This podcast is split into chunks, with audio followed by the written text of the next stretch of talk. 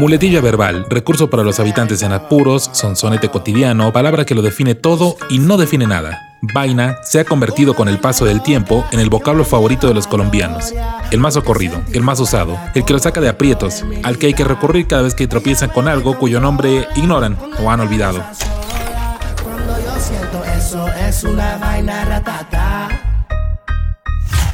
La palabra procede directamente del latín vagina, que en los tiempos del Imperio Romano era la funda en que los combatientes guardaban su espada o su sable.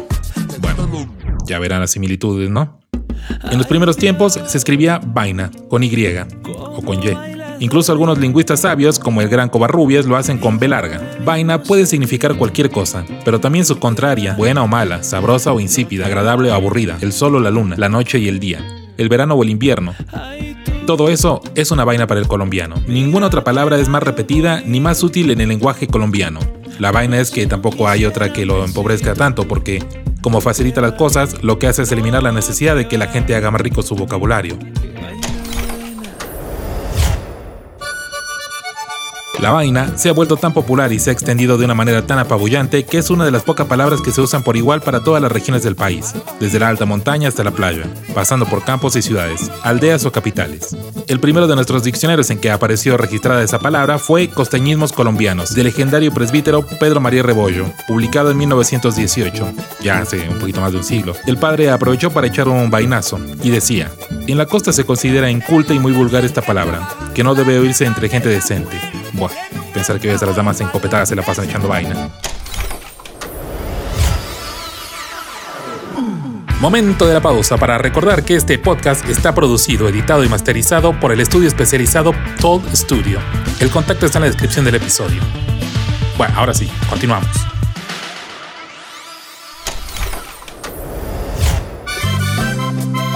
Tiene sin embargo algunas connotaciones que son propias en ciertos territorios. Vainazo, por ejemplo, es sinónimo de aquello que se consigue sin haberlo propuesto, es decir, eh, como un chiripazo, o hacer un homero, en el Valle de Caucas del siglo XIX existía el verbo vainear como definición de chiripa, lo que se obtenía accidentalmente, y en los antiguos pueblos de Bolívar llamaban vainudo al que lo lograba. Es un auténtico comodín del lenguaje, pero su verdadero significado y su historia son más nobles de lo que parece. Es de rancia estirpe, sus ancestros son de buena familia ya que procede del latín y se remonta a los orígenes de la lengua castellana.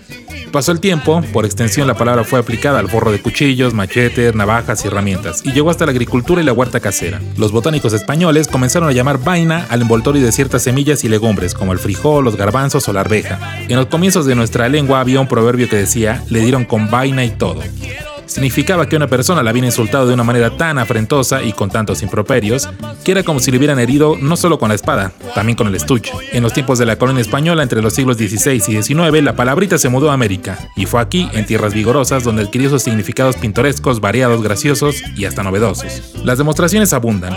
Cuentan los cronistas más respetables de Bogotá que hacia 1740 en la ciudad llamaban Juan Vainas a cualquiera que se las daba de importante, un don nadie, un lleno de ínfulas, un fulano pretencioso. Bueno, más o menos como político. El primer licor autóctono que se produjo en este continente fue un cóctel de ron de piratas con un batido de huevo de gallina. En Chile lo llamaban vaina, hace 300 años. En Cuba, un país tan distinto y distante, hoy lo llaman vainazo. El invento más reciente del habla popular venezolana es el aumentativo vainón, que se refiere a un problema especialmente serio y delicado. A partir del 20 de julio de 1810, cuando Colombia inició el proceso para liberarse de España, las nuevas clases sociales fueron desterrando la palabra vaina hacia los estratos más bajos a nivel cultural o educativo. Buah, siempre mandando todo para allá. Hicieron de ella una especie de mala palabra, y los eruditos de la nueva república lo llamaban terminacho vulgar de baja estrofa. Bueno, si no lo dicen ellos, no existe, ¿no?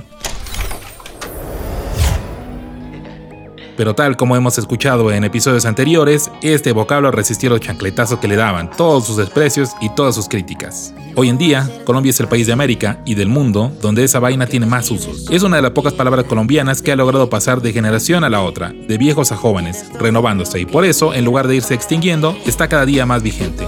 Nos atreveríamos a decir que es la palabra más colombiana de todas y también la más imprecisa. Es tal vez la palabra más indefinida y más indefinible. No hay manera de agarrarla para incluir sus interminables variantes, pues la verdad que habría que escribir un diccionario completo.